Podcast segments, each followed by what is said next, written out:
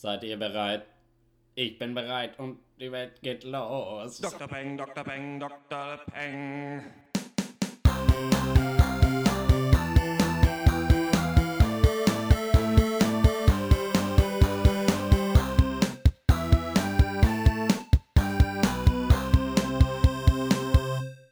Hallo und herzlich willkommen zum 29. Pencast von drpeng.de Pop und Geist. Heute reden wir über Interstellar von Christopher Nolan, einen der meist erwarteten Filme des Jahres 2014 und die neue amerikanische mit Kritikerlob überschüttete Fernsehserie The Affair. Mein Name ist Dr. Schwarz und wie immer rede ich mit Dr. Eck, Hallo. Dr. Snips Hallo. und äh, Dr. Loco. Danke, danke. Ich steige direkt ein mit der neuen Film in News. YouTube startet, das ist gar keine Film-News, egal, einen eigenen Streaming-Service für 10 Tacken im Monat. Google Play Music ist auch noch mit dabei und exklusive Videos. Was sagt ihr dazu? Krass. Echt? Oh, nee. Das hab ich, hab ich nicht, wüsste ich nichts von. Was für Videos soll man da kriegen? Ja, ex ganz exklusive, Exklusive. Videos. Exklusive äh, Musikvideos, wahrscheinlich in noch, besserer Qualität. Man weiß es nicht Okay. genau. Das wurde angekündigt. Ähm, Google Ja. Play hast du ja zum Beispiel, Dr. Eck, ne? Ja. Dieser ähm, Musikdienst, der ist mit dabei auch. Also du musst Ja. quasi nur einmal 10 Euro zahlen und äh, kannst dann auch wie bei Spotify halt Mucke unterwegs äh, hören und kriegst auch noch exklusive Videos. Weiß ich nicht. Interessiert mich ein Scheiß, aber äh, für dich ist das interessant. Kriegst du noch Weiß nicht, ich exklusive habe ja damals Google Play Music schon ganz am Anfang abonniert und zahle deswegen nur 8 Euro. Oh. Diesen Deal gibt es jetzt auch. Wenn man eine Einladung bekommen hat dazu, keine Ahnung, wo man die herkriegt, dann zahlt man auch nur, glaube ich, lebenslang äh, 8 Euro. Okay, ja gut. Aber weiß. kann man da auch Serien gucken? Nee. Nee. Kann man, Ja, okay. kann man nicht. Tschüss. So, The Snowden Files von Oliver Stone ist angekündigt und Joseph Gordon-Levitt spielt Edward Snowden. Na bitte. Zu früh, meiner Meinung nach. Ja, ich finde auch, also, Das ist doch noch nicht mal Äh. richtig durch, was da mit dem Kollegen passiert. Was soll das? ich weiß nicht, wie, wollen sie den Film denn zu Ende führen eigentlich? Ist also, Lieb, Liebesgrüße aus Moskau. Einmal ist ja jetzt äh, Citizen 4 rausgekommen, ähm, der ja, Ja. auch äh, ziemlich gute Kritiken bekommt, ist schon im Kino. Ähm, der ist ja quasi die richtige Geschichte von Edward Snowden. Und dann gab es ja äh, diesen äh, Film über Julian Assange mit Benedict Cumberbatch. ja, ist der, ich habe äh, vergessen, wie der heißt, äh, oh, die fuck. vierte Gewalt oder so. Aber ähm, ja, genau, also es ist ein bisschen, ja, diese, diese Biopic-Nummer äh, mit Leuten, die noch sogar noch am Leben sind, wird einfach weitergeführt. Damit hat der Assange damals gesagt, dass der Film richtig scheiße ist und überhaupt nichts mit ich wollte gerade sagen, der war nicht so, äh, war nicht so äh, der Renner irgendwie, ne? Als der rauskam, keine Ahnung. Nee. Ja, Nee. zu Recht. Aber Naja. Daniel Brühl war dabei, ne? Nein, das stimmt. Unser Mann Das vor Ort, ne? Vor Ort bei Wikileaks. äh, weiterhin Homeland und äh, The Affair, über die wir nachher äh, sprechen, werden weitergeführt werden um äh, Staffeln erneuert. Habt ihr Homeland geguckt? Nee, nicht mein Ja, aber The Affair zu habe ich politisch. geguckt. Ach, The Affair hast du geguckt? Ja, super, dann reden wir doch einfach da äh, später nochmal drüber. Das passt ja ganz gut. Ja, ähm, von Homeland habe ich Gutes gehört, aber auch, äh, dass es äh, ganz so rassistisch sein soll. Ich weiß es nicht. Also Army-Kram interessiert mich ganz wenig. Sachen. Ja. Genau, Na, man weiß es nicht so genau. Und das äh, letzte ist, ähm, Quentin Tarantino sagt, er hört nach zehn Filmen auf. The Hateful Eight ist jetzt der achte Film, den er macht. Und nach zehn Filmen äh, sagt er, macht er einen Strich darunter, weil er die Leute nicht ewig nerven möchte mit seinem Scheiß, wenn man im Alter schlechter wird. Äh, ich halte davon gar nichts, dass das stimmt. Ja, ach, keine Ahnung. Ich sag mal, Howard Carpendale hat ja auch schon zweimal sein Ende angekündigt. Und er ist immer, er ist immer wiedergekommen. Und äh, ja, also meine Meinung zu Karriereenden. Ne? Ja. Aber immerhin macht er jetzt äh, The Hateful Eight. Er hat ja gesagt, er macht den Film nicht, nachdem das Skript geleakt ist. Und jetzt macht er ihn doch. Also sieht man ja, was für, Ach so, eine, ach, was stimmt, für das ein war ja diese Geschichte. seine ja, Aussagen haben. Ähm, der kriegt sich Ja. schon wieder ein nach, nach Film Nummer 10. Wird schon, wird schon. Gut, dann gehen wir über zum ersten Thema und das ist äh, Interstellar, der neue Film äh, von äh, Christopher Nolan und wir- wirklich einer der meisterwartetsten äh, Filme des laufenden Kinojahres für mich auf jeden Fall. Nolan, Ja. der schert ja schon äh, ewig Millionen äh, Fanboys hinter sich, äh, die ihm schon irgendwie Memento, The Prestige, The Dark Knight und Inception aus den Händen gefressen haben und ich muss sagen, Prestige, Dark Knight und Memento zählen auch für mich zu meinen absoluten Lieblingsfilmen. Also ich war auch richtig gehypt auf diesen Film und bin jetzt wirklich auch gespannt, weil wir ja auch immer nicht wissen, wie wir die Filme fanden, ähm, was ihr dann dazu sagt. Aber worum geht's bei Interstellar? Und allein die Story zusammenzufassen, ist schon ein bisschen schwierig, äh, vor allem, weil sie ein bisschen bescheuerter klingt, als sie, glaube ich, sein soll. Aber vielleicht ist sie wirklich auch so bescheuert. Ähm, das Ding ist, im Trailer wird ganz wenig verraten von Interstellar. Ne? Da sehen wir eigentlich nur so ein Farm-Setting, Matthew McConaughey, und dann sehen wir Weltraumreisen und wir wissen eigentlich gar nicht richtig, worum es geht. Ich äh, würde sagen, wir machen auf jeden Fall einen Spoiler-Teil zu diesem Film. Ja. Ja. Ich werde jetzt aber schon so ein bisschen erklären, was die Story ist. Also geh über diesen Trailer hinaus, aber erzähl noch nicht die großen Wendungen, die es gibt. In Interstellar folgen wir äh, dem Farmer Cooper, äh, gespielt von Matthew McConaughey. Der ist ja gerade auch zu, äh, zu viel rumgekommen mit äh, Dallas Buyers Club und True Detective. Ähm, und wir befinden uns in so einer, ja, postapokalyptischen Zukunft, weiß ich nicht, aber ähm, so eine mysteriösen Zukunft, in der die Erde ziemlich am Ende ist. Die Menschheit wurde durch den Rückgang der irdischen Ressourcen in eine Bauerngesellschaft verwandelt. Cooper selbst ist Bauer und baut Mais an. Das ist das letzte überhaupt noch anbaubare Nahrungsmittel. Andere Pflanzen werden von Krankheiten oder auch von heftigen Sandstürmen dahingerafft. Und Cooper war selber früher mal NASA-Pilot und Ingenieur, aber die Erde braucht eben jetzt keine Wissenschaftler mehr, keine Intellektuellen und so weiter, sondern Farmer. Und Cooper lebt mit seinem Stiefvater, seinem Sohn und äh, seiner Tochter Murph auf einer Farm. Und die superschlaue Murph eröffnet ihm eines Tages, dass ein Geist in ihrem Zimmer wütet und regelmäßig Bücher aus dem Schrank wirft. Das glaubt er natürlich nicht. Aber nach einem Sandsturm stellen Cooper und Murph fest, dass auf dem Boden ihres Kinderzimmers mit Sand einer Binärcode geschrieben wurde und dieser ergibt die Koordinaten einer NASA-Basis. Das wissen sie natürlich vorher noch nicht, aber sie folgen diesen Koordinaten und äh, entdecken diese Basis dann. Und dort angekommen ähm, lernt äh, Cooper seinen alten Mentor kennen, der wird von äh, Michael Caine gespielt und ähm, der sagt eben, dass sie gerade, dass die NASA quasi im Geheimen weiter operiert, obwohl sie eigentlich nicht sollte, weil man eben große Technik nicht mehr braucht. Und ähm, sie brauchen jetzt Cooper, der ja mal ein Pilot war, um ein Raumschiff durch ein von fünfdimensionalen Wesen beim Saturn platziertes Wurmloch zu lenken, um eine neue, für die Menschheit bewohnbare Welt zu finden. Und äh, da gibt es dann zwei Optionen. Option A wäre, er findet einen Planeten, den die Menschheit bewohnen kann und die Menschheit kommt hinterher. Dafür fehlt aber noch die nötige Technik. Option B ist, er brütet dort Menschen mit Hilfe von Maschinen aus, das geht in dieser Zeit scheinbar, und lässt die Menschen auf der Erde dann zurück. Und so folgen wir eben Cooper und seiner Crew auf dieser Reise in die fremde Welt und auf der Suche nach einem bewohnbaren Planeten, während seine Familie auf ihn wartet und aufgrund der Relativität von Zeit schneller altert als er. Und deswegen ist so ein bisschen das Wettrennen gegen die Zeit, kann er zurückkommen und überhaupt die Menschen, die er noch kennt, äh, überhaupt noch erleben. Ja, Interstellar ist so ein bisschen äh, von vielen gedacht, das Kinoerlebnis 2014. Das Internet ist voll mit Liebe und Hass, mit Theorien, mit Erstaunen und Verzweiflung. Und jetzt, ich bin schon aufgeregt, reden wir über diesen heiß diskutierten Film. Und Dr. Loco, du kommst eben jetzt gerade ja aus dem Kino und deswegen würde Ja. ich mal sagen, was so dein frischer Eindruck zum Film ist. Ja, also ich sitze hier mit noch so ein bisschen Restpopcorn, was ich mir noch mitgenommen habe. Ähm, und mein erster Eindruck ist erstmal, ja, ich bin ein bisschen erschlagen. Interstellar oder wie ich es nenne, Liebling, ich habe meinen Vater geschlungen.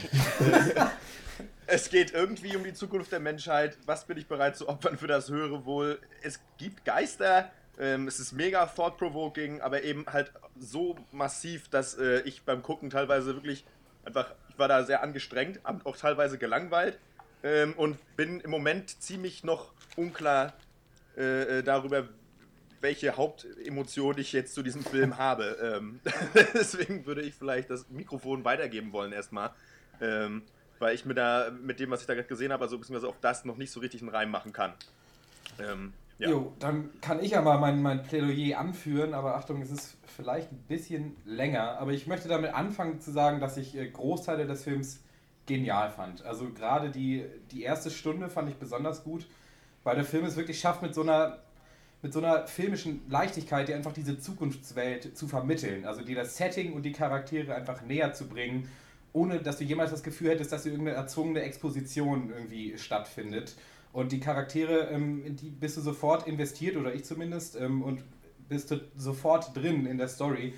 Und ähm, dann, dann folgt eben dieser, dieser zweite Teil, der dich mitnimmt eben auf diese, auf diese epische Weltraumreise. Und äh, mir persönlich hat es einen riesen Spaß gemacht, weil der Film halt unglaublich ambitioniert ist in dem, was er tut, aber das auch äh, also backen kann, einfach mit dem, was er dir zeigt. Und äh, es ist teilweise wirklich hochdramatisch. Ich will auch nicht leugnen, dass ich mehr als einmal ein bisschen Pippi in den Augen hatte bei manchen Szenen. Und äh, gleichzeitig, finde ich, hat er so einen super Humor. Und gerade in einem vollen Kino, in dem wir waren, ich mit Dr. Eck, hat man gemerkt, wie die Leute auch einfach dankbar waren, dass sie zwischendurch, zwischen dem, was sie da vorgesetzt kriegen, einfach mal auch richtig herzhaft auflachen können. Und äh, das ist einfach super gut umgesetzt. Und äh, man hatte dieses Gefühl von dieser, von dieser riesigen Space-Saga, dieser Odyssee, so, eine, also ein bisschen das Gefühl von so einem modernen Märchen und das, das kommt einfach geil rüber.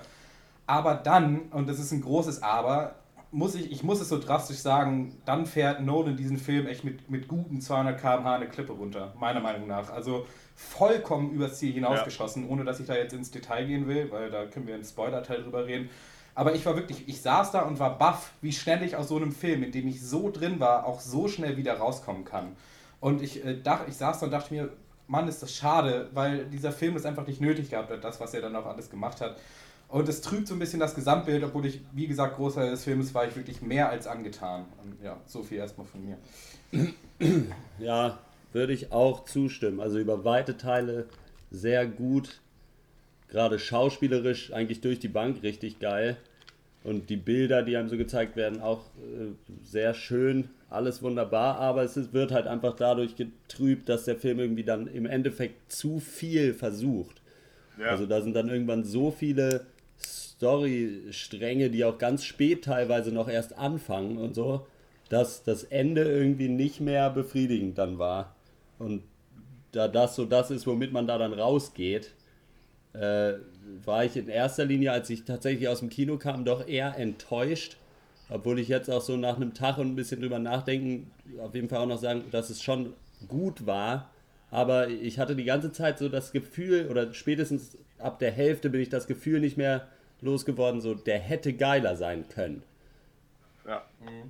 Das Vielleicht ist genau das. Gefühl, was ich auch, was ich auch habe. Ich finde, dass der Film so ein bisschen am äh, so Dark Knight Rises Syndrom krankt, was ich schon bei dem Film schlimm, fa schlimm fand, dass ähm, es gibt ja dieses Suspension of Disbelief, ne? Solange die, du an Bord bist bei einer Story, kaufst du kleine Logiklöcher ab.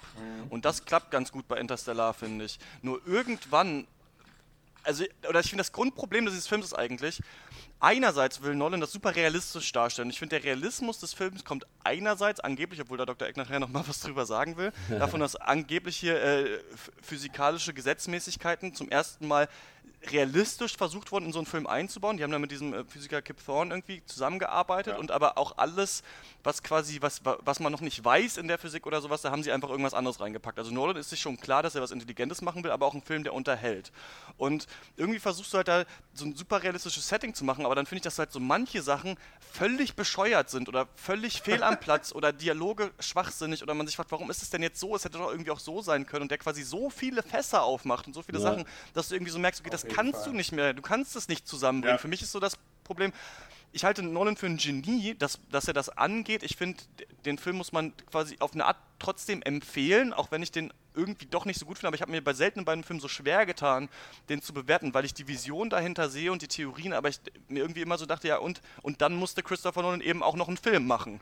Und, äh, da, und das ist ihm nicht gelungen, finde ich. Also es ist, man, es ist nicht so, dass ich nicht unterhalten war. Ich war gut unterhalten, ich fand es cool. Bei mir ist eine Stelle, und es könnte sein, dass es die ähnliche Stelle ist, von der Dr. Snips spricht, wo ich krass draußen war. Da dachte ich auf einmal so, okay, fuck, was ist denn jetzt los? Okay, bis hier und nicht weiter. Dann erklären sie das ein bisschen. Dann dachte ich so, okay, kann man vielleicht so lösen.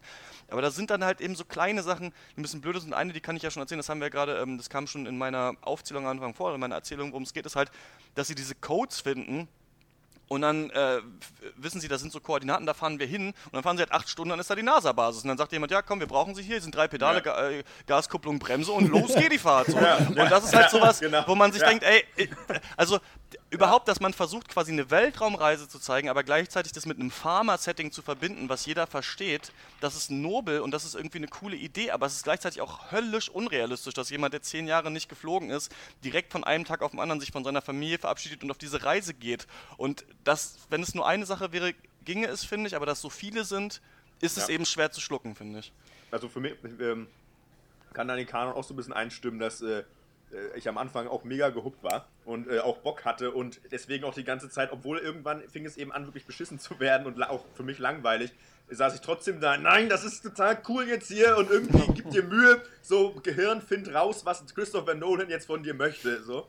Und, äh, aber es kam dann irgendwie nicht mehr und am Ende war ich wirklich auch, also weiß ich nicht, ich habe also hab auf die Uhr geguckt und es äh, war auch so auch der Grundtenor auch, aber bei all den allen, allen anderen Anwesenden im Kinosaal, dass man froh war, dass das zu Ende war. Tatsächlich. Also es war aus mehreren Richtungen, als dann irgendwie die Credits kamen, kam halt so, so eine Scheiße.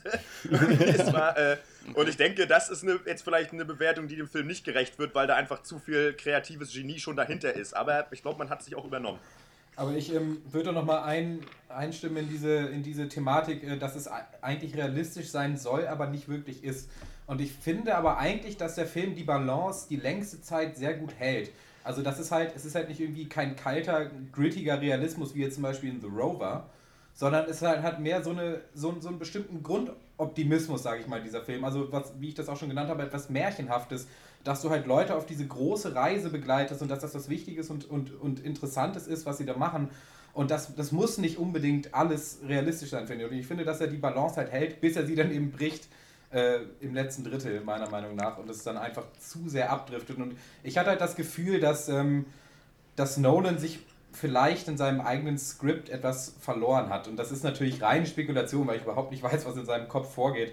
Aber dass man so ein bisschen Gefühl hatte, er kann diesen Film nicht irgendwie straight zu Ende bringen als Story, sondern er muss, er muss mehr machen quasi und irgendwie gezwungenermaßen mehr. Und deswegen wirkte das für mich forciert deep irgendwie, aber halt äh, eher sinnbefreit dann gegen Ende. Ja. Ja. ja. Sollen wir direkt mal einen Spoiler-Teil anfangen? Weil irgendwie habe ich das Gefühl, ich kann alle meine Stichpunkte hier nicht sagen. äh, würdet ihr den Film grundsätzlich erstmal Leuten empfehlen, dass sie äh, reingehen sollen, sich den angucken sollen? Ja.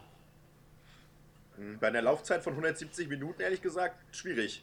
Also, weiß ich nicht. Nee, von mir nicht. Ich, ich würde sagen, aber gerade bei, gerade bei 170 Minuten würde ich sagen, dann sollen sie reingehen und sich die ersten zwei Stunden angucken und dann gehen. okay.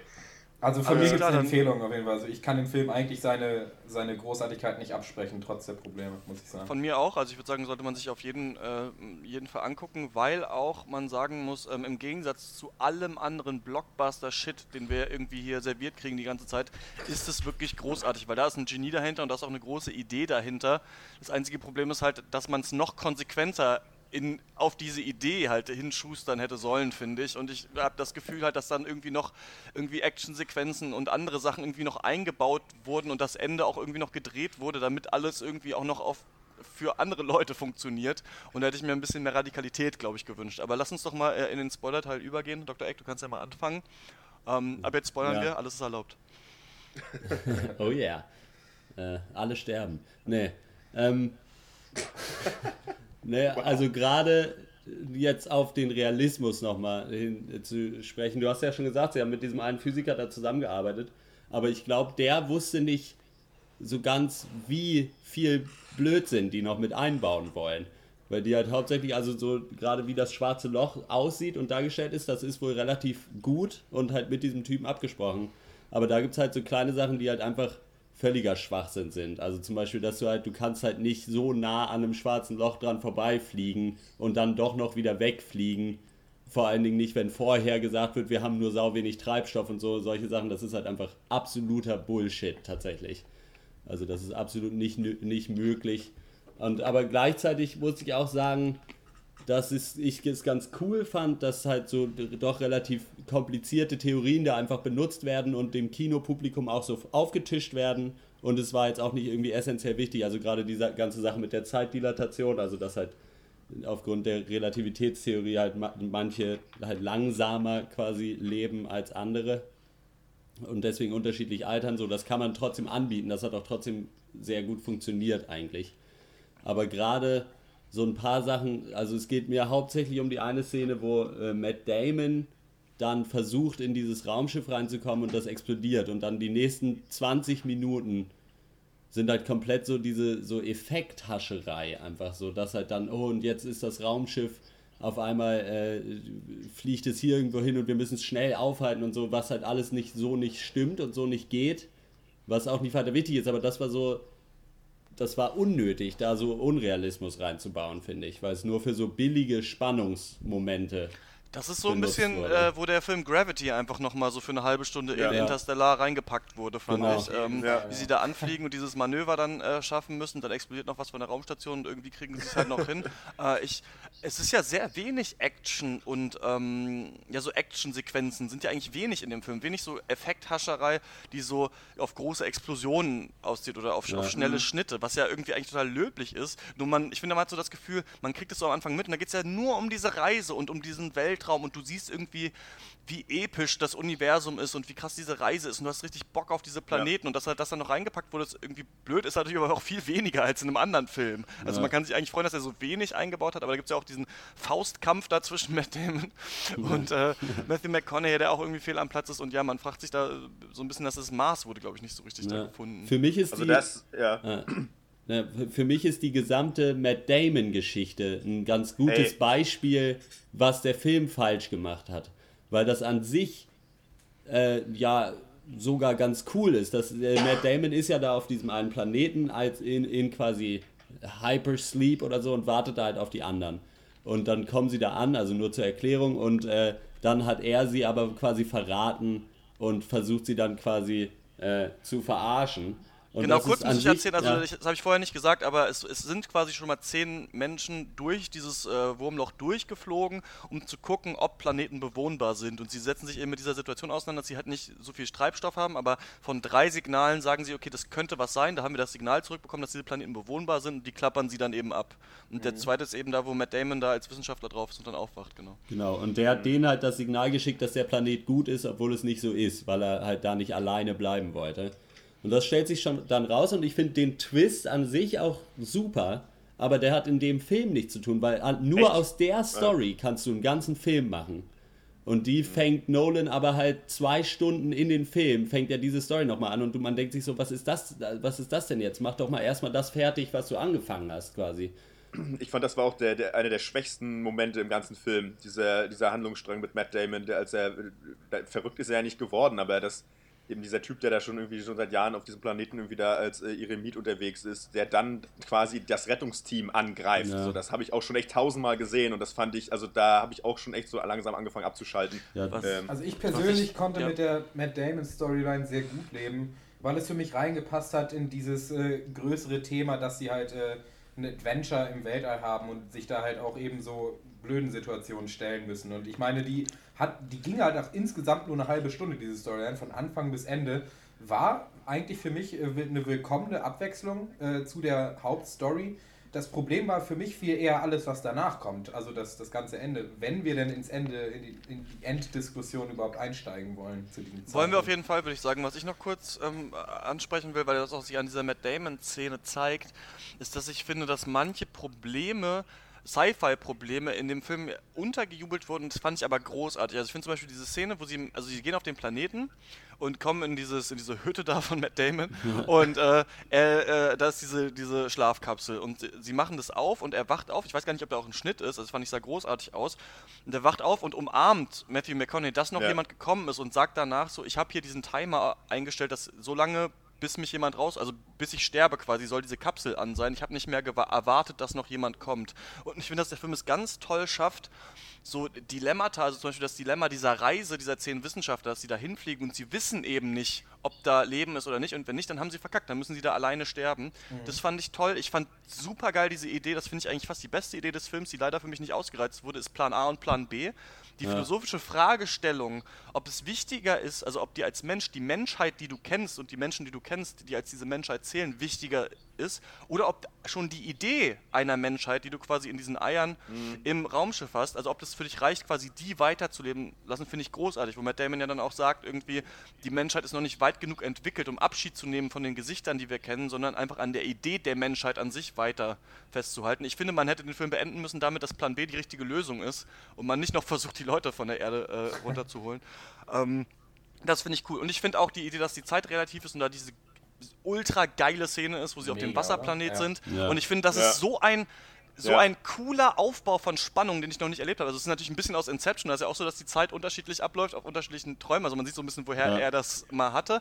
Aber die Idee quasi, sie kommen ja auf diesen Wasserplaneten und sie wissen, weil er sich irgendwie so nah an diesem schwarzen Loch bewegt, ist da irgendwie eine Stunde sind sieben Jahre, die da vergehen. Das Also wenn ist sie auf diesem tatsächlich sogar Planet- auch plausibel. Wenn sie auf diesem Ja. Planet quasi eine Stunde sind, heißt es, auf der Erde sind sieben Jahre vergangen. Mhm. Und dann ist ja so, dass Anne Hathaway irgendwas verkackt und sie sind da länger gefangen. Und ich finde diese Situation, dass sie da sind und wissen, fuck, hier ziehen Jahre unseres Lebens gerade an uns vorbei, wir können nichts machen. Und wie er sich danach diese Videologbücher anguckt von Ja. seiner Familie auf der Erde. Das Da, übrigens da war Buch- Wassermarsch auf jeden Fall bei mir. Das ja, war schon auf stark. jeden Fall ja. bei mir auch. Und da gibt es dieses, war ganz doll stark. dieses Buch, heißt es, ich glaube, The Forever War. Ähm, das äh, ist ein älteres Sci-Fi-Buch, daher ist die Idee. Da geht, ist auch einer auf so einem K- Kriegszug gegen eine Alienrasse und kommt dann zurück auf die Erde und seine Verwandten sind halt gealtert. Fand ich super. Also, wie er das einbaut, fand ich geil. Am Ende funktioniert es nicht, aber das wollte ich nochmal sagen, dass ich so von den Sci-Fi-Ideen, die auch manchmal so nur im Nebensatz eingebracht wurden, fand ich es richtig, richtig gut. Ja. Also zum Sollen Ende. Ähm, Ja. Ich möchte, also ich bin zwar da nicht der beste Typ für wahrscheinlich, weil ich wenig äh, Hintergrundwissen habe, aber um es mal kurz ab, äh, abzureißen, Matt Damon fliegt am Ende in, das, in ein schwarzes Loch rein. Und Matthew McConaughey. Matze. Was habe ich denn Matt. gesagt? Sorry. Matt. Damon. Äh, ja, Matthew McConaughey fliegt in dieses schwarze Loch rein, eigentlich mit der Gewissheit, dass er hier jetzt sterben wird, findet sich stattdessen dann hinter, also in einer fünften Dimension wieder, äh, und zwar hinter seinem eigenen Bücherregal in seinem alten, im, im, im Kinderzimmer von Murph und es stellt sich raus, dass diese ähm, Nachrichten, die sie empfangen haben, auch diese Koordinaten von der NASA-Basis, dass, sie die, dass er die selber geschickt hat. Und ähm, ja, und da, damit macht er halt dieser Film nochmal die, die Dose auf diese von dem, von dem Großvater-Paradox, von diesem Zeitreise-Paradox. Und, äh, und ich finde, das ist überhaupt nicht stimmig. Ich finde das absolut klebrig, pathetisch ausgeleiert, muss ich Ja. sagen. Und ich, es war total unnötig, dass er dieses Fass nochmal aufmacht, oder? Von diesem, von diesem Ja. Zeitreise-Paradox-Ding. Ich fand das total forciert und ich, ich frage euch, wäre dieser Film schlechter gewesen, wenn Michael Caine, also ähm, der, der Professor der NASA, ihn zu der NASA-Basis gelo gelotst hätte? Und gesagt hatte, wir brauchen noch einen Piloten, den müssen wir losschicken, deswegen habe ich dir ein geheimes Zeichen gegeben, weil wir die geheime NASA sind. Und jetzt bist du hier am Start und jetzt fliegst du ein Raumschiff. Wäre das denn so schlimm gewesen? Muss man da nochmal dieses Riesenfass nochmal öffnen? Meiner Meinung nach Es ist halt. Nolan, ne? Es ist halt Nolan, der seine Filme irgendwie, weiß ich nicht, dieses Trope Bookends halt machen will, dass der Anfang ist wie das Ende und alles hat eine Bedeutung, alles ist irgendwie rund.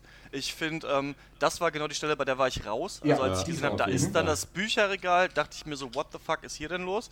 Ähm, dass da aber noch eine Idee reingekommen ist und quasi die Idee, dass, was dann, das hat es für mich immerhin im Ansatz plausibel gemacht, ich finde es trotzdem relativ blöde, ist ja, dass dann er äh, mit diesem Roboter ja noch, der mit dabei ist, äh, redet und äh, dann sagt, okay, das, das haben die Menschen hier gebaut, denn dieses Wurmloch, das müsstest du natürlich in deiner Theorie dann auch sagen, warum ist das Wurmloch quasi, quasi da, wenn, wenn es nicht äh, er war, aber, oder es wird dann gesagt, die Menschen werden sich irgendwann über die vierte Dimension hin fortbewegen und leben in einer komplett anderen Welt und können dann quasi dieses Wurmloch dahin bauen und auch dieses schwarze Loch irgendwie.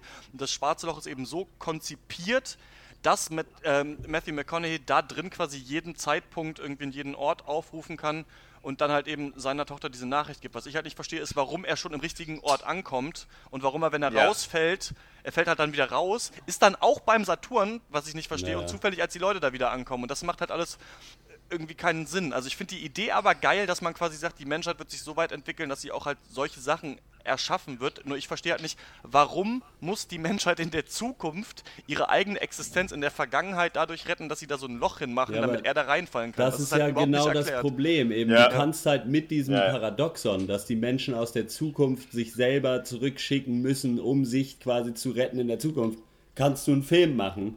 Du kannst aber nicht nach einem anderthalbstündigen Film das, dieses Fass aufmachen. Das finde ich auch, So. ja. Und ich muss jetzt auch noch sagen, also wie er da, der nie, einzige, der nicht gealtert ist, äh, hinterm Kinderzimmer rumfliegt, ist für mich eine eindeutige Peter Pan-Referenz. Ja, für wen nicht? Geil. Ja. Naja, und Ähm. am Ende wird es ja auch nochmal irgendwie runterdividiert auf so das Thema der Liebe, oder? Kann das sein? Ja, Dass irgendwie- das fand dass ich wir auch dem, ganz dass wir interessant. unserem Herzen folgen müssen und sowas in der Richtung. Aber, aber was ich noch als Überlegung hatte, war, ähm, weil Matthew McConaughey ist ja wirklich ist ja die Stimme aus dem Schrank. So, Ja. ne? Und, ähm, und äh, dann kam irgendwann dieser, dann wurde ja dann, kam ja glaube ich zwei, dreimal wurde dann ja dieser Liebesaspekt da noch reingebracht.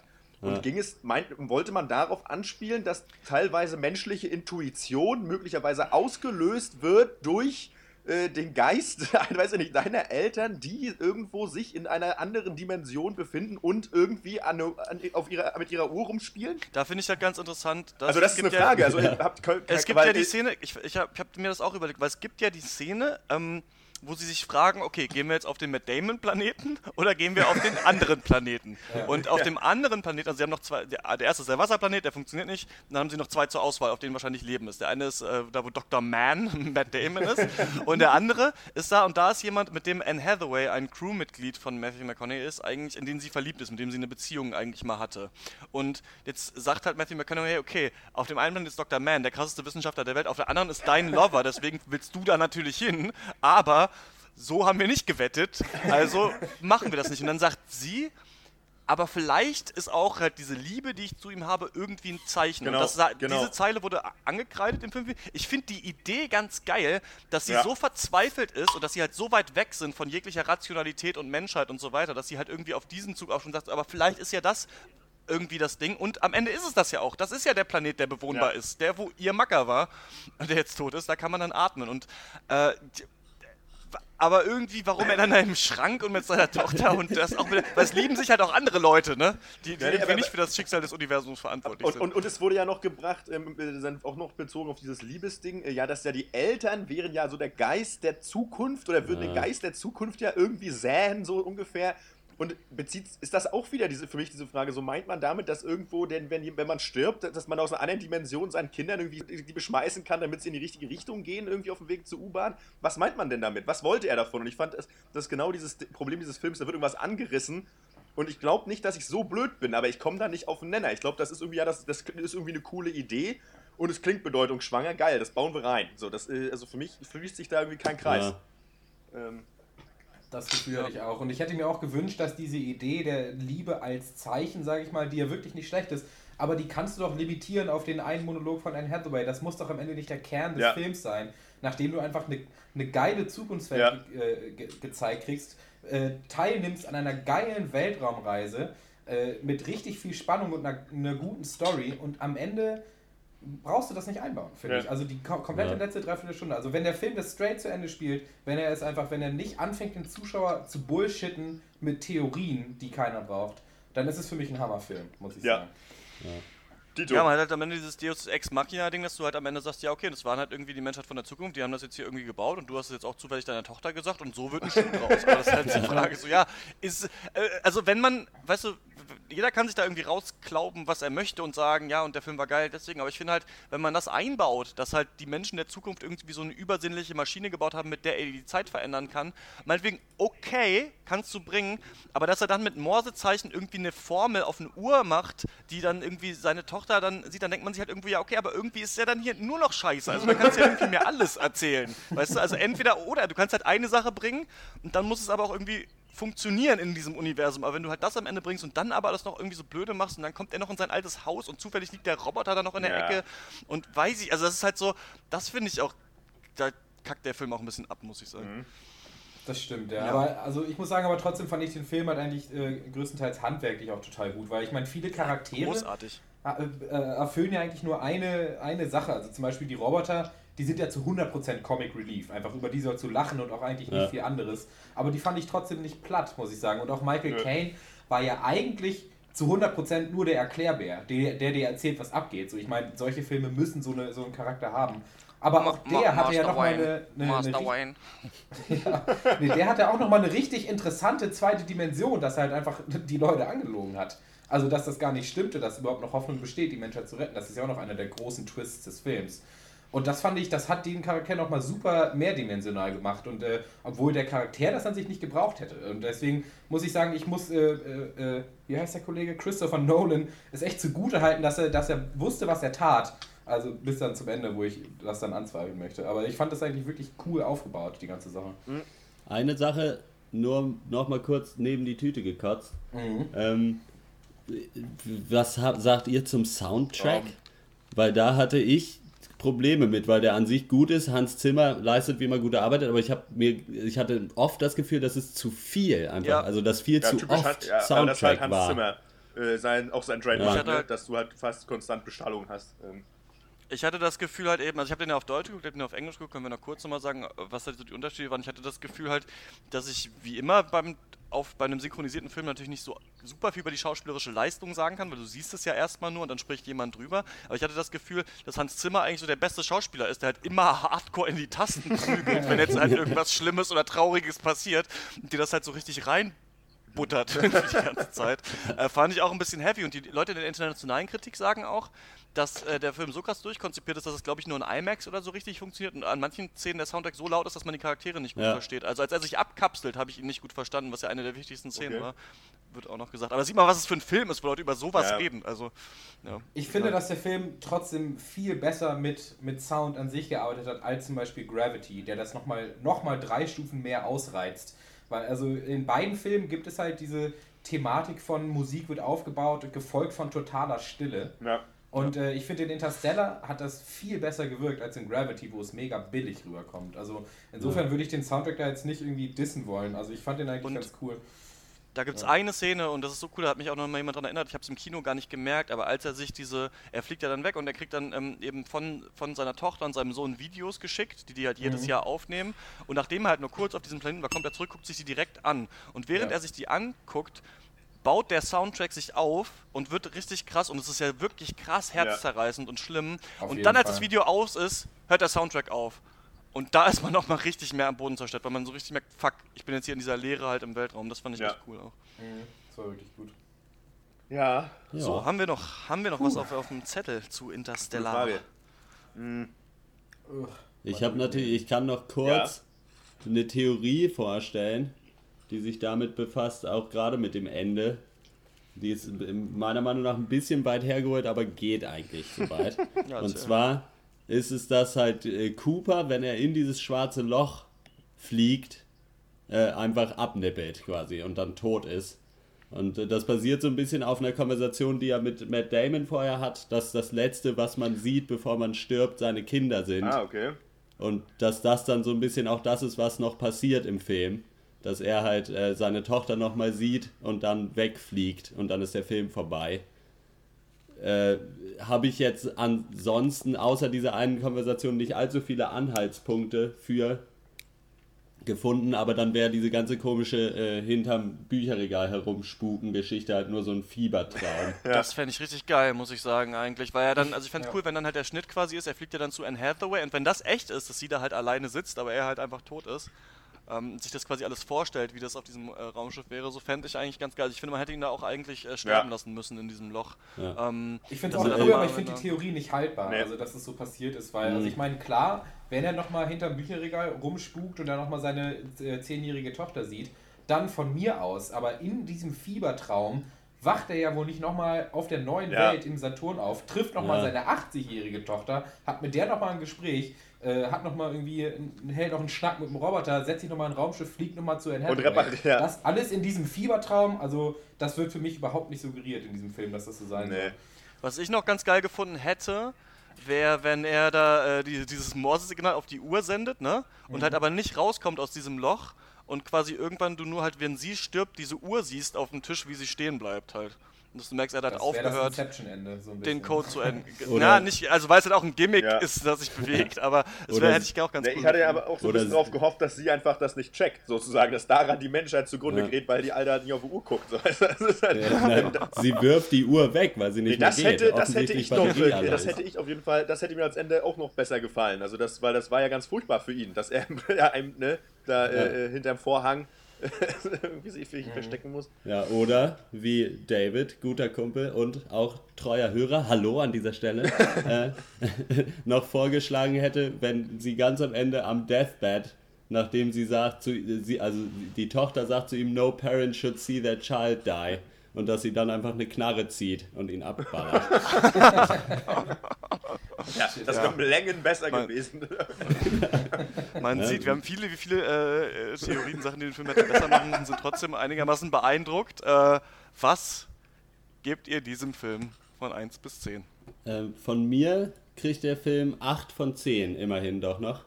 Und zwar aus folgenden Gründen. Und zwar die erste Hälfte kriegt von mir 10 von 10, weil das wirklich teilweise richtig, richtig geiler Scheiß war. Und dann die zweite Hälfte hat dann aber leider nur noch für 6 von 10 gereicht. Aber 8 sind es trotzdem. Ich habe erst überlegt, wirklich nur 6 Punkte zu geben, aber dafür ist der Film einfach zu gut. Und man wird so ein bisschen zu weit, glaube ich, runtergezogen davon, dass das Ende halt kacke ist. Und da- also direkt nach dem Kino hatte ich schon wieder vergessen, so ein bisschen oder ausgedrängt, wie geil ich die erste Hälfte wirklich fand. Deswegen gibt es von mir 8 von 10 und trotzdem noch eine Empfehlung. Auf jeden Fall. Ja, dann mache ich es auch mal mathematisch. Auch 8 von 10, weil ich vier Fünftel des Films geil fand. Und auch eine große Empfehlung. Also sollte man gucken, sollte man tatsächlich auch im Kino gucken. Und äh, ja, darf man eigentlich nicht verpasst haben. Ja, also von mir gibt es da glaube ich eher, äh, nee, nee, 6,5. Naja, ist alles ein bisschen fies, weil er halt schon cool aussieht und es ist einfach Spaß macht, auch ein bisschen im Weltall äh, rumzusurfen. Und schwarze Löcher. Aber ich glaube, von mir gibt es nicht mehr als sieben Punkte, weil ich dafür einfach zu doll gelangweilt war äh, zwischendurch, weil es für mich auch nicht so richtig als äh, Sci-Fi-Abenteuer taugt. Und aber auch nicht als äh, Sci-Fi Prestige. Also da für mich war da war das nicht so der Renner. Sieben Punkte und Empfehlung eigentlich auch nicht. Ähm, Ja, von mir gibt es auch äh, sieben Punkte. Auf Letterboxd habe ich sechs vergeben, aber jetzt äh, bin ich doch wieder. Ah, irgendwie ist es schon so richtig geil, dass er das versucht. Aber für mich ist nicht mal das Problem. Also für mich ist das kein perfekter Film bis zu dieser Bücherregalszene, sondern für mich hinkt es schon an vielen anderen Orten. Und allein, weiß ich nicht. Also allein diese Idee, dass du halt dieses super Lo-Fi Farm-Setting machst und dann dieses riesengroße Weltraumabenteuer, finde ich schon nicht so super ist wie bei geil, muss ich sagen. Transformers Also ich finde irgendwie, ja, das wollte ich übrigens auch sagen. Das ist eigentlich die gleiche Story wie, wie Transformers 4. Halt so ein Farmer mit, will irgendwie nur seine, seine Kinder ins College bringen und dann kamen die Roboter. ähm, ja, äh, angucken auf jeden hört, Fall. ne? Das ist wirklich ein Erlebnisfilm, also auch ein Kinoerlebnis, das man sich geben kann. Ich habe mir richtig gegen gefiebert noch, wenn man nichts wusste, war es halt super cool, den zu gucken. Aber ähm, ja, da klappt trotzdem so viel nicht. Also ja, erstmal 7 von 10. Aber wenn man über irgendwelchen Filmen, an allen anderen Filmen das auch gegeben hat, stinken die auf eine Art natürlich ab, aber waren kohärenter erzählt. Dann kommen wir äh, zum nächsten Thema und das ist die neue amerikanische Serie The Affair. Was ist das denn? Ja, gute Frage. Ja, ich, äh, ich fasse die Story mal kurz zusammen. Äh, The Affair erzählt die Geschichte, Achtung, schon der erste Twist, äh, die Geschichte der Affäre natürlich zwischen Noah Soloway, einem Lehrer-Familienvater, und Alison Bailey, einer Kellnerin in einem kleinen Ferienort. Und was die Serie eben ausmacht, ist, dass sie die Story dieser Affäre aus den Blickwinkeln beider Beteiligten erzählt. Und dass die beiden Versionen, die die beiden erzählen, natürlich nicht deckungsgleich aufeinander passen.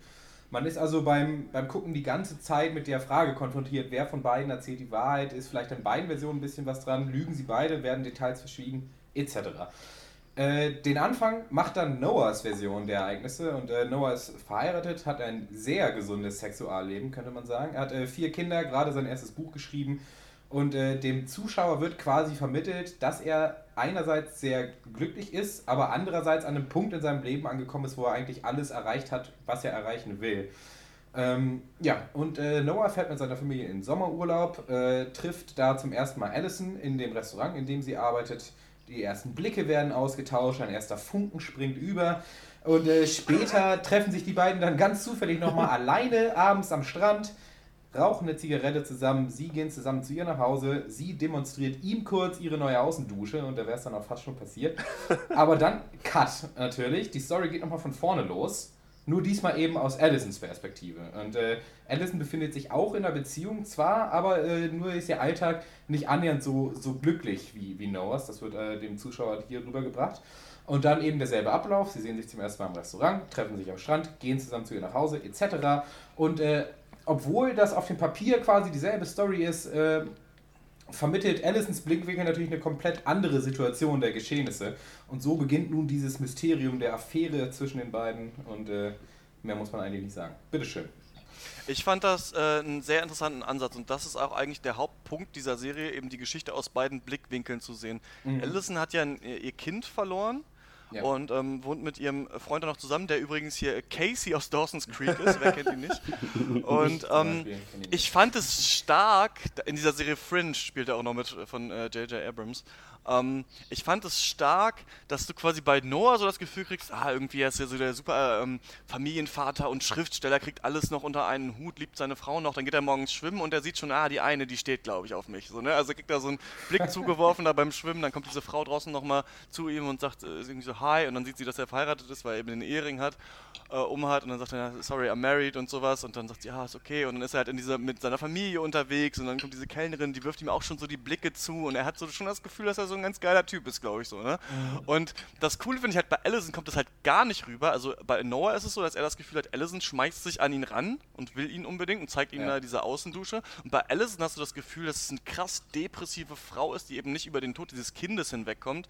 Ihr äh, Freund kommt es jetzt quasi gerade so, was allein schon ein super cooles Zerwürfnis ist, quasi. Das Kind ist gestorben und beide müssen mit dem Leben weitermachen. Und irgendwann halt nach vier Jahren schafft ihr Freund es halt so langsam wieder einen Alltag hinzukriegen, sie aber nicht. Und sie hasst ihn dafür natürlich auch, findet es aber auch natürlich bewundernswert, dass er das schafft. Und sie hat halt das Gefühl, dass sich Noah richtig krass an sie ranschmeißt und sie eben auch geküsst hat in dieser Situation, was in Noahs Geschichte nicht vorkommt. Ich finde, die Serie ist sieht gut aus. Ich finde die Charaktere eigentlich ziemlich nachvollziehbar. Ähm, und ähm, mochte das Setting gerne. Ich weiß aber nicht, ob diese langsame Erzählung, eine Folge ist eine Stunde, ähm, für mich zieht mir das weiter anzugucken, weil ich jetzt das Gefühl habe, ich habe den Gag schon erkannt und ich weiß nicht, ob ich jetzt sehen muss, wie diese Affäre ist und wie das dann am Ende rauskommt. Es gibt ja noch die Ebene der Zukunft auch, dass beide, glaube ich, in einem Verhör sind bei der äh, Polizei und halt über diese Affäre auch berichten sollen, ähm, wo zum Beispiel Allison auch ein Kind hat, also man sieht, das muss weit in der Zukunft spielen. Ich finde es interessant, aber worauf ich halt nicht so Bock habe, ist, dass sie Affäre haben und dann kriegt die Frau das so ein bisschen mit und äh, das ist ein bisschen unangenehm und ich weiß nicht, ob ich das, ob ich das äh, gucken muss. Ich mu wir fangen doch mal ganz von vorne an. Das ist ein absoluter Schwachsinn, diese Serie. Ich habe, also Klischee-Familie fährt in Klischee-Urlaub, Klischee-Protagonist hat Klischee-Probleme und versucht die Sache in guter alter Klischee-Manier zu lösen. Das habe ich mir aufgeschrieben nach der ersten Hälfte der Serie und war, hatte schon so einen Hals, was das für eine Scheiße ist. Und dann, dann haben sie halt, ja gut, dann wurde offenbart, okay, jetzt gibt es das Ganze nochmal aus der anderen Perspektive. Was an sich, gebe ich zu, ein ganz nettes Element sein kann, um, ne, um interessante Situationen hervorzurufen. So, die, das jeweilige Gedächtnis, dass es da Unterschiede und Ähnlichkeiten gibt, was auch immer. Zu dem Zeitpunkt habe ich aber schon jeden einzelnen Charakter gehasst. Einfach nur, weil die alle so langweilig Noah, und scheiße sind, dass ich. Äh, ah, weiß ich nicht. Und dann, ey, die Leute müssen einfach aufhören, Rollen für Kinder zu schreiben. Niemand will Kinder in der Fernsehserie sehen. Niemand. Das habe ich so auch noch nicht gehört, aber also, Nee, Warum? Was mochtest du an den Kindern Die nicht? haben, halt, die haben halt vier Kinder, Noah und seine Frau. Und jedes Kind hat genau eine Charaktereigenschaft. Und- dann äh, macht, castet man da noch mittelmäßige Kinderschauspieler für. Und die Misere ist, die Miserie ist äh, perfekt. Also es ist halt so, ja, die, das Teenage-Mädchen, was sich für nichts interessiert und äh, irgendwie so ein bisschen rebellisch drauf ist. Der Teenage-Junge, der die anderen Kinder nervt und ein bisschen rebellisch drauf ist. Der kleine Junge, der die Welt nicht so richtig versteht und von den anderen genervt wird. Und das kleine Mädchen, was anscheinend Murmeln frisst und deswegen fast erstickt.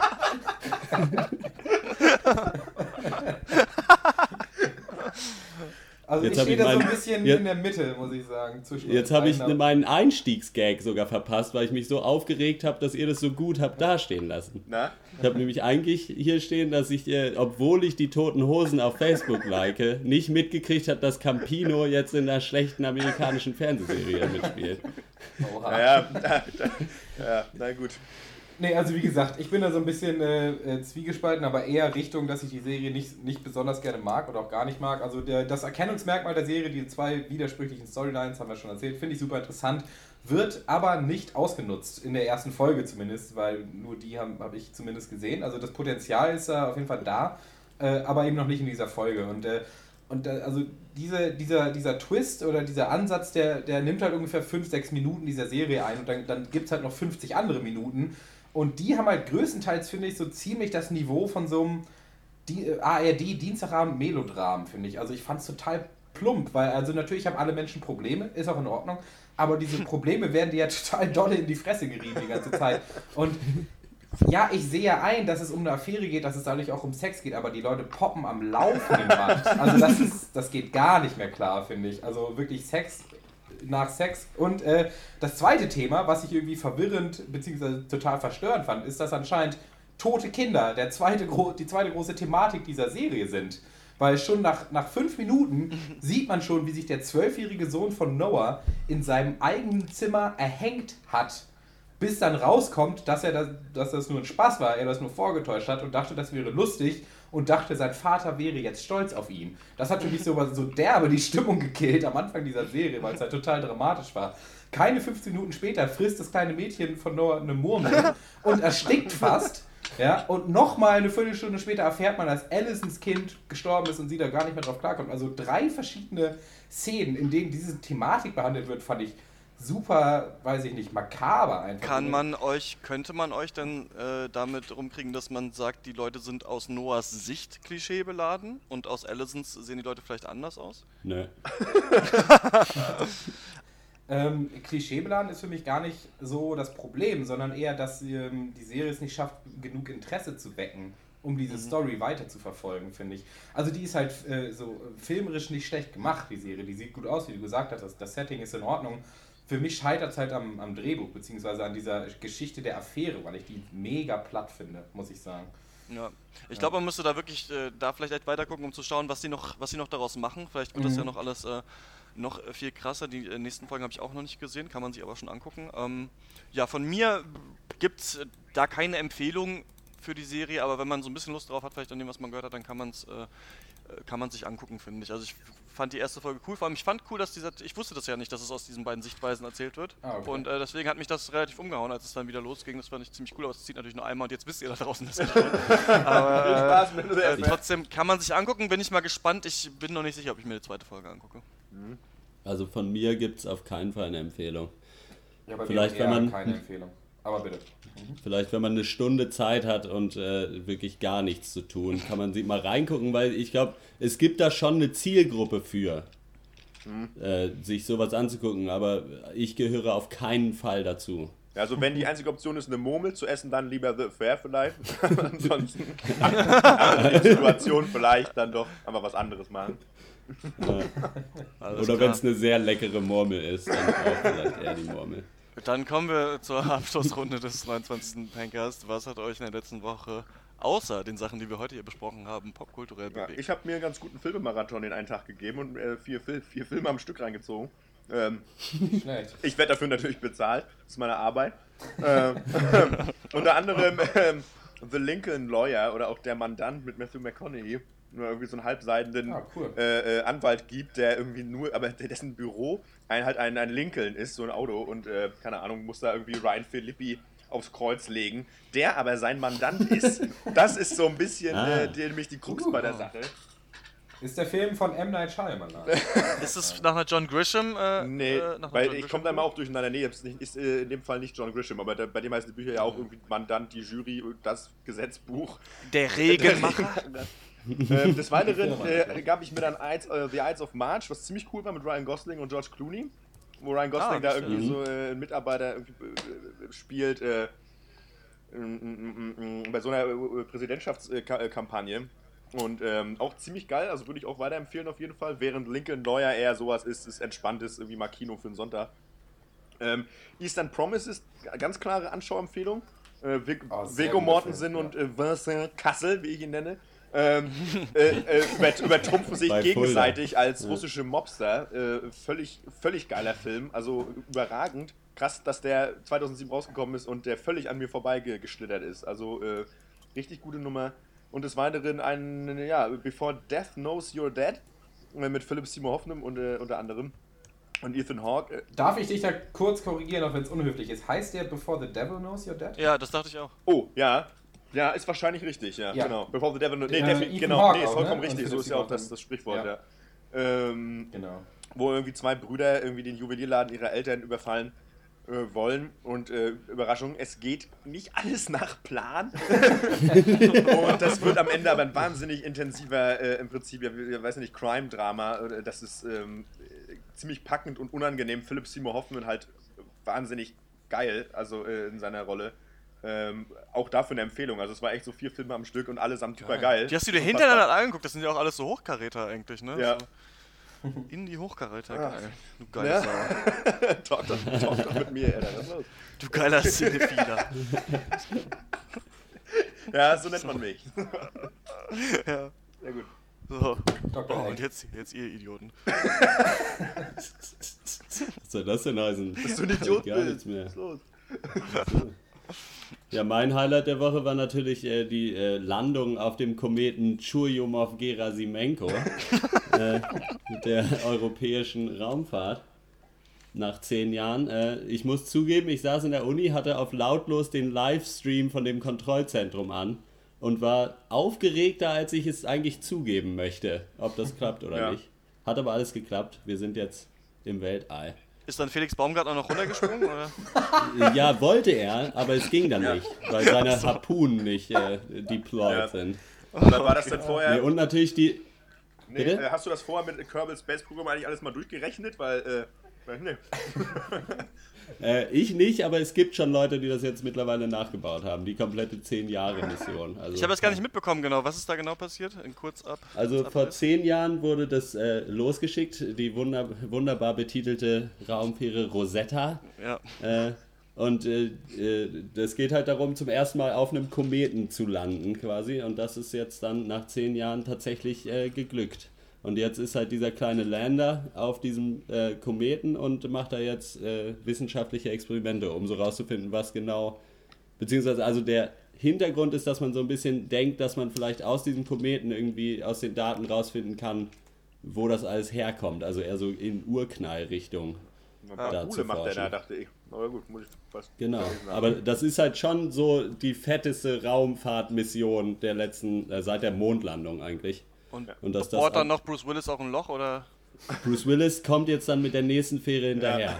Der muss erst noch ausgebildet werden. Hoffentlich hat er die amerikanische Flagge reingepackt. Äh, Wir können es nur hoffen. Obwohl es natürlich eine europäische Ja. Sonde ist. Ansonsten Äh, natürlich äh, die erste Folge äh, Ditsche mit Sebastian Krumbiegel. Kann ich auch nur empfehlen. Von den Sehr Prinzen. gut. Den gibt's noch, er ist noch dicker geworden. Ja. Äh, mein Highlight. Ich habe es endlich mal geschafft, lange vorgenommen, äh, mit der Serie Six Feet Under anzufangen. Eine relativ alte HBO-Serie, Ah. die super Kritiken bekommen hat.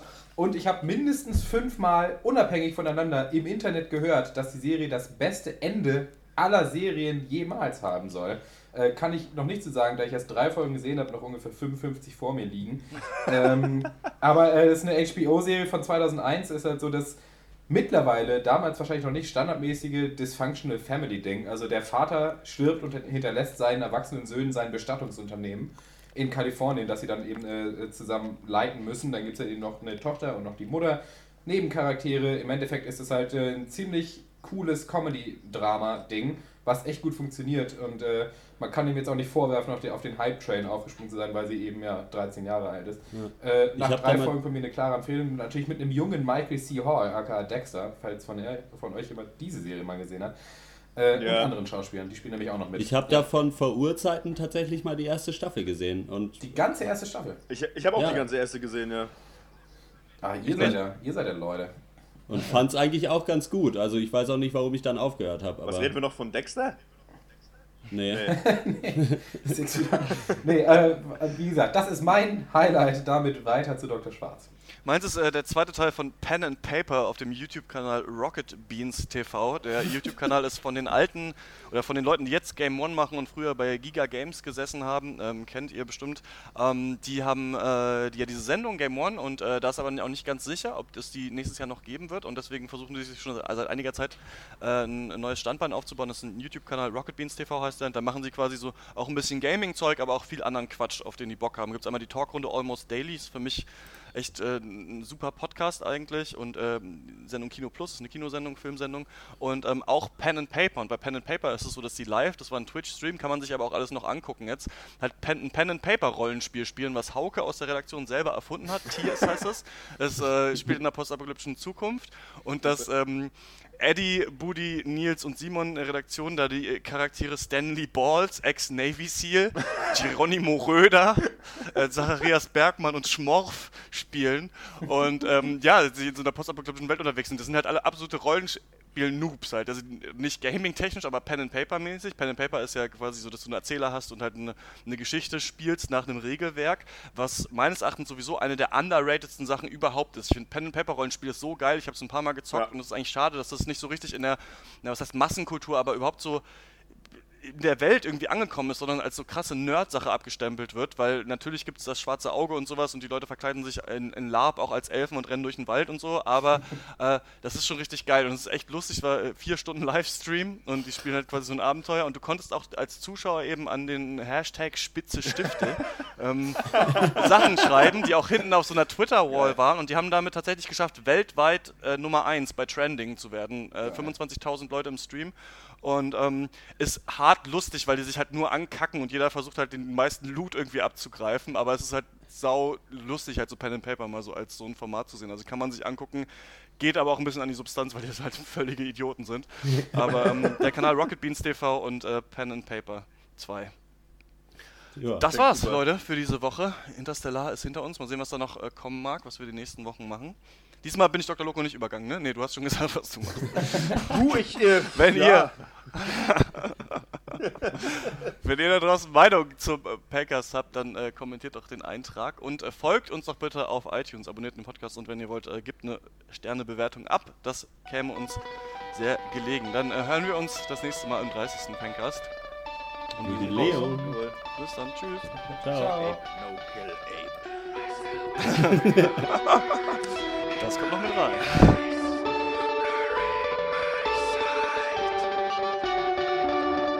The ground.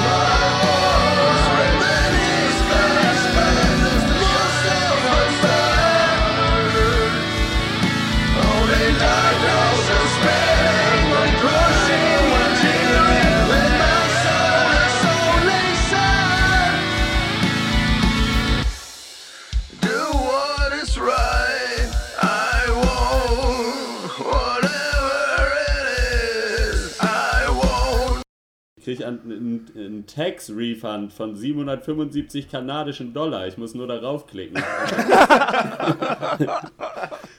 um das auch- äh, Ja, einzufordern. Glück, mu Ich habe auch Glück, eine authentische Mail von der Sparkasse Glück bekommen. muss man haben. Kennst du schon dieses neue Aktiensystem, was auch von RTL und Focus bekannt ist, Alter? Das ist richtig gut. Ja, du nur weil ich es 100 bei dir gesehen Und am habe. Ende hast du 500.000 oder so. Steht da. Ja, geil. Ja. Doof ist, wer nicht mitmacht, ne? Das. Das sag ich immer. Man kann es ja wenigstens mal versuchen. Ne? Nee, man muss auch ein bisschen Geduld auch, muss man haben. Und man, muss, man sagt ja auch, Geld musst du invest ausgeben, um es zu machen dann am Ende, ne? Das, das dumm. Glück liegt auf der Straße. Ne? Ich habe von der ich habe von der Adresse Sparkasse Bank äh, eine E-Mail bekommen mit äh, dem Betreff Sparkasse Alarm mit zwei Ausrufezeichen. Sehr geehrter Kunde, Sparkasse Bank verbringt viel aufmerksame Zeit und Pflege mit, Komma, mit der Sicherheit all unserer Bankkonten unsere Kunden. Komma, um diese noch sicherer zu machen. Daher bitten wir Sie bitte, beachten Sie folgende Hinweise mit Doppel-L. Letztes Jahr hat die Sparkasse Bank mit vielen anderen deutsche Banken der Internetbetrug sehr stark betroffen. Deshalb sind wir in den letzten Monaten ein großes Projekt zur Bekämpfung angegangen. Und das ist so so ein Link, ne? Um das Update zu machen, klicken Sie bitte nur den folgenden Link an. Hast du es mal gemacht? Ja. Äh, nö, nö, ich glaube, es ist Ja, Spam. bist du dumm. Nee, ich hätte das bei mir auch erst nicht geglaubt, aber dann stand noch in der Mail, dass es kein Scam ist. Und dann dachte ich mir, ja gut, dann nicht. Also dann, dann, ist, dann es, muss dann es ist es ja. ernst. Ja, aber das unterscheidet ja die, die, die, ne, die authentischen von den Fake-Dingern. Genau, also die, genau. Weil, weil die Fälschen würden das nicht reinschreiben. Man darf ja auch nicht lügen, ne? Im Internet. Ja. Im Internet, nö, das ist ja auch Bankgeheimnis. Also, äh, warte mal, Moment, Moment. Jetzt, jetzt,